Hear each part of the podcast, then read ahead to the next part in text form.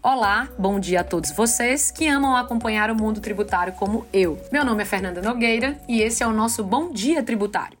A apresentação das certidões negativas de débitos tributários não constitui requisito obrigatório para a concessão da recuperação judicial da empresa devedora ante a incompatibilidade da exigência com a relevância da função social da empresa e o princípio que objetiva sua preservação com fundamento neste entendimento firmado no RESP 1802034 de relatoria do ministro Marco Aurélio do Superior Tribunal de Justiça, a juíza Clarice Ana Lazzarini, da Vara Comercial da Comarca de Brusque, concedeu a recuperação judicial à empresa Vínculo Basic, dispensando a apresentação de certidão negativa de débitos tributários.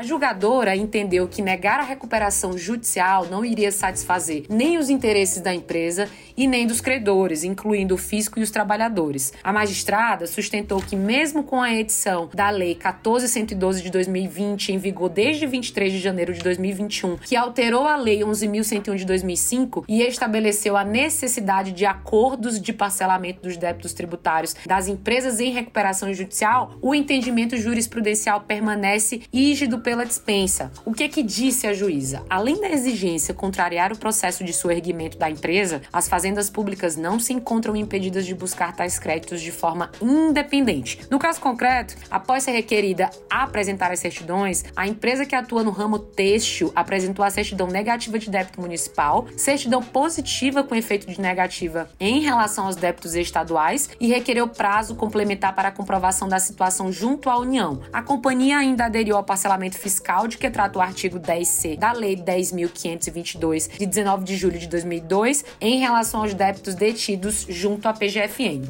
Em relação aos débitos com fisco, a empresa impetrou mandado de segurança para discutir e viabilizar o pagamento da dívida. E a companhia sustentou que exigir que uma empresa em crise, em pleno processo de soerguimento, desista de suas defesas para aderir a um parcelamento de crédito fiscal cujo valor é maior do que o devido é inconstitucional. Ao acolher esse argumento, a magistrada pontuou que é sabido que a forte carga de tributos que caracteriza o modelo econômico brasileiro traduz invariavelmente expressivo passivo tributário em empresas que já se apresentam em crise. Em vista disso, ao exigir as certidões negativas de débitos tributários, estar-se-ia impedindo a recuperação judicial, porquanto são capazes de inviabilizar e, no mínimo, dificultar sobremaneira toda e qualquer recuperação judicial. Precedente importante precisa ficar no nosso radar, especialmente nesse contexto de crise. E aqui foi o nosso bom dia tributário feito especialmente para você, amante dessa área. Meu nome é Fernanda Nogueira e fiquemos até o próximo bom dia tributário.